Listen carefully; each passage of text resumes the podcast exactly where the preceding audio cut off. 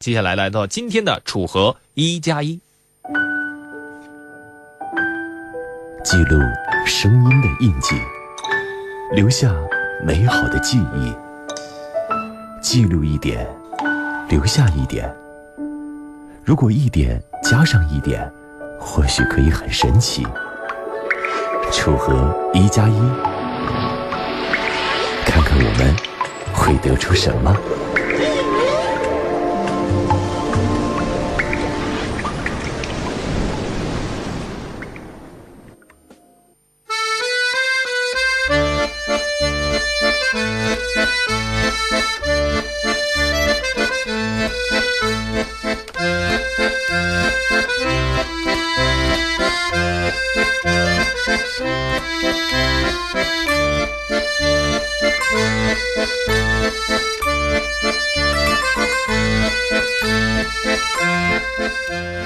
好，各位，您现在正在关注、锁定收听的是浙江之声楚河一加一，没错，这是准联播里面其中的一个环节。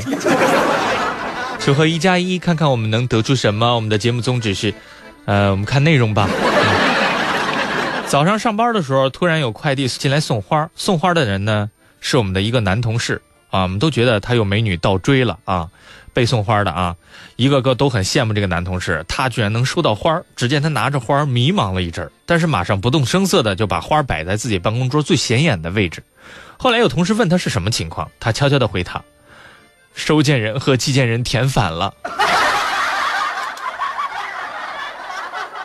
最近呢，就有一哥们儿因为演技太差啊，被抓了一个正着。最近，在江苏丹阳市二四幺省道上发生了一起电动车与轿车相撞的这个事故啊！事故发生之后，民警是立刻赶到了现场。不过，在对双方当事人询问事发经过的时候，你看，貌似是受害方的这个电动车主啊，哎，坐在那儿抽烟，一言不发，而且呢，看民警这眼神啊，还有些不对劲。当民警赶到现场的时候，电动车主贺某坐在双黄线中间。通过现场查看，民警发现贺某只是受了一点皮外伤。他在跟那个电动自行车伤者呢，就是说进行交谈的时候，那电动自行车驾驶人呢，从来不不会是说正眼去看着我们的民警，啊，他呢只呢一个自顾自的一个人在地上抽烟，啊，他就在就在我们民警短短的一个出警的一个时间段，我们据我们民警呃就了解呢，就是说他在地上已经抽了五支烟。很快，幺二零急救车赶到了现场，并将贺某送往了医院。根据办案程序，民警随即调取路口的监控。而在查看事发经过的时候，民警越发觉得这起小事故并非表面上看起来这么简单。后来呢，根据我们民警分析啊，当时呢，这个电动自行车驾驶员呢想开到这个轿车前面，然后刹车，想让轿车追尾。一般在我们常常识当中，追尾就全部责任，他可以叫轿车赔钱。但是轿车刹车刹住了，他就继续往右打方向。等到轿车齐平的时候，他往左打方向，然后跟轿车差不多时候，故意往轿车上面一靠靠了一下，然后故意引发了一个交通事故。发现问题之后，民警立刻找到贺某，经过询问呢，对方终于交代实情。我是故意从就是把自己的车插到别人的车下面。为什么要插上去呢？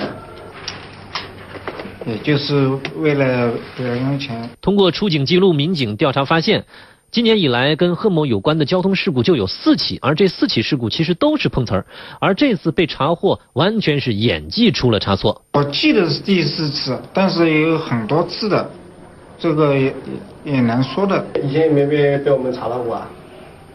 以以前呢，以前呢不是这种，不是这种做的。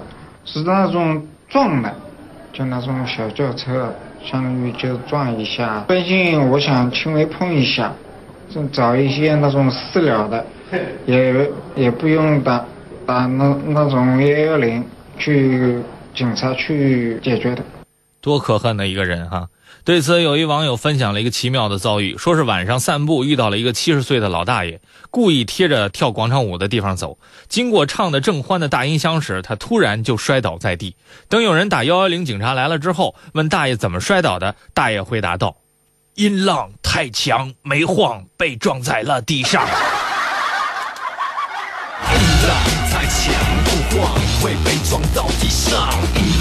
太强不晃，会被撞到地上。音浪太强不晃，会被撞到地上。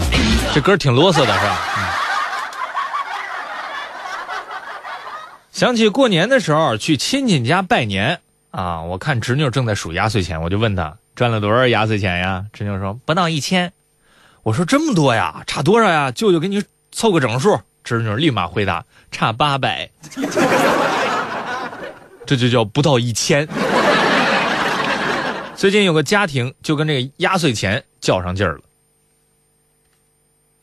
前些天啊，重庆派出所里来了一对夫妻，他们大义灭亲般的把十岁的儿子交到警察手上，说儿子是小偷，偷家里的钱，还死不承认，请警察给管一管。可是没等民警询问详细的情况，这对父母便转身离开了。十岁男孩一直倔强地保持沉默。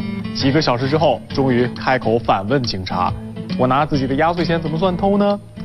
男孩想买玩具零食，所以背着父母从压岁钱里拿出了一百三十块钱。父母发现之后，狠狠地教训了男孩。可孩子呢，却特别不服，倔强地认为自己没错，这才闹到了派出所。民警好言相劝，给男孩讲了一个多小时的道理，总算是说通了。压岁钱到底是谁的钱？家家都要解决这个问题吧。父母子女的相处之道是一门学问啊。再来看，对此有网友表示：以前我觉得我的爸爸妈妈经常跟我说压岁钱我们帮你存着，挺恨人的。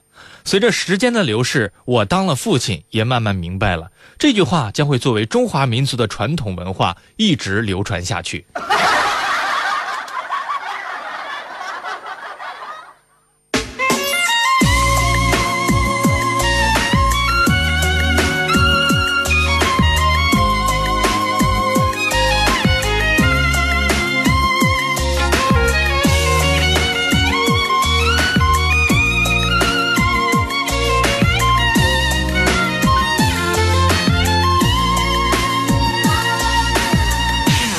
最近有个网友说，文科生、理科生的思路是截然不同的。好比说，文科生最头疼的事情是一千五百三十元存了三个月零七天，银行利息百分之二点一四，扣取百分之二十的利息税，总共最后是多少？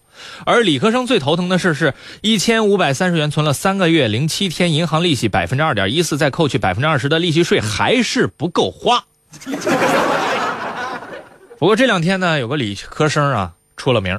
我们常说。命运掌握在自己手上，这话说的真对呀。图片上的这名男子呢，姓李，他的人生真的是像传奇故事一样，好与坏都取决于他自己。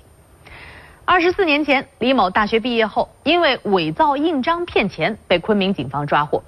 被抓的当天，他竟然趁民警吃饭就逃掉了。逃跑之后，李某利用自制的车钥匙，先是偷了一辆奥迪车，因为车技不熟，这车子呢。翻进了路边的沟里，然后他又偷了一辆警车，开着继续逃跑。不过八天之后，他又被警方抓获。审讯的时候，李某对民警说：“你们尽快处理我，三个月不办掉的话，我可能还会逃脱。”哎呦，你瞧瞧，这口气大啊！让人不可思议的是，四个多月之后，李某利用自制的工具挖通了监所墙壁，他还真的就跑了。不过二十天后。他第三次被警方抓获，随后法院以诈骗罪、逃脱罪、盗窃罪数罪并罚，判处李某死刑。按理说，故事到这儿应该彻底结束了吧？没想到，李某竟然上演了一幕逆袭。本已经被判死刑的李某，因为对机械有着非同寻常的兴趣啊，那么在关押的这段时间呢，他利用自己的这个数理化知识，开始潜心研究一项专利。通过不断的做实验，就在死刑要执行前的一天晚上，试验居然成功了。于是监狱赶紧给他写了一份请求暂缓执行死刑的报告，最后得到了省高级人民法院的批准。这项专利后来还获得了全国发明博览会金奖、云南省优秀发明创造一等奖。随后的几年，他又获得了三项发明专利啊，三项实用新型专利。服刑期间，他还联想到当年自己的越狱经历，帮助监狱改善了管理系统。由于他的重大立功表现，刑期由死刑改为死缓，又由死缓改为有期徒刑。